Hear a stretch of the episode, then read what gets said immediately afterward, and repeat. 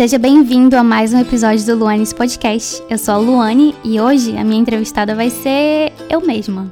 Se você já me conhece e sabe um pouquinho da minha história, sabe que eu moro nos Estados Unidos com meu esposo Blake e com meu filhinho Killian. Aqui nos Estados Unidos, a gente celebra toda quarta e quinta-feira de novembro o Thanksgiving, ou o Dia de Ação de Graças, como é conhecido no Brasil.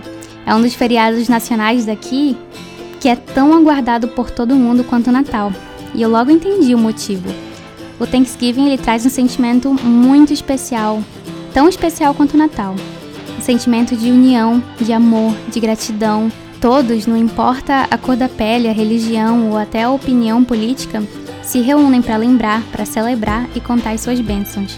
É um feriado muito esperado porque a gratidão ela aquece o coração. Ela traz aquele calorzinho humano, família, amigos, bons momentos, tradições e também comida. Por um momento a gente para de encontrar tudo que tem de errado nas nossas vidas e na vida dos outros e a gente conta o que a gente tem de bom. A gratidão torna o que você tem e quem você tem insuficiente. Uma pergunta comum de se escutar na mesa de uma família no dia do Thanksgiving é: pelo que você se sente grato esse ano? E é uma pergunta e um momento que eu sempre espero muito para ter com a minha família. É um momento de compartilhar, de escutar, de aprender e sentir aquele calorzinho no coração. Eu também sinto que a gratidão ela tem sido banalizada ao longo dos anos. Nossos corações eles têm se tornado mais frios. Às vezes a gente se pega, por exemplo, comentando algo ou fazendo algo no mundo online que a gente jamais faria em pessoa. Muitas coisas têm nos feito mais frios e menos gratos. Eu sinto que a gratidão ela nos traz a própria realidade novamente. Quando eu pratico a gratidão, eu me sinto menos ansiosa, menos perto da depressão, melhoro o meu foco, menos me comparo com as outras pessoas. Eu vivo realmente presente, eu amo o que eu tenho, perdoo o que me foi feito e até o mal que eu mesma causei. Eu sinto que a gratidão ela tá ligada diretamente com a forma como a gente percebe o mundo não nos poupa de sofrimentos, tristezas e dores. Ela nos proporciona, sim, uma perspectiva maior do propósito e da alegria da vida.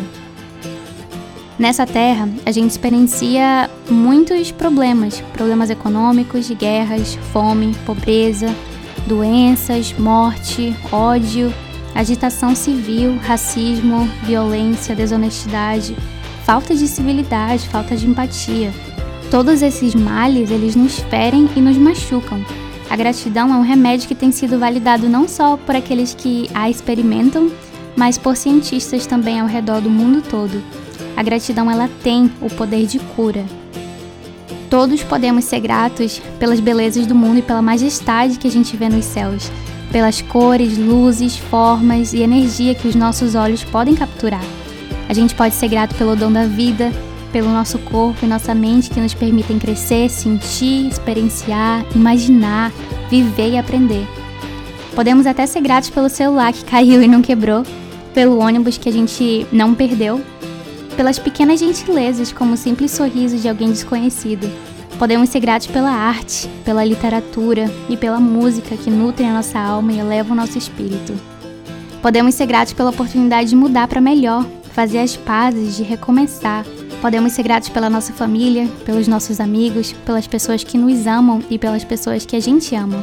Podemos ser gratos pela oportunidade de ajudar e servir os outros, o que torna a vida muito mais significativa. A gente pode ser grato mesmo em meio aos nossos desafios, com os quais a gente aprende coisas que não aprenderíamos de outra forma.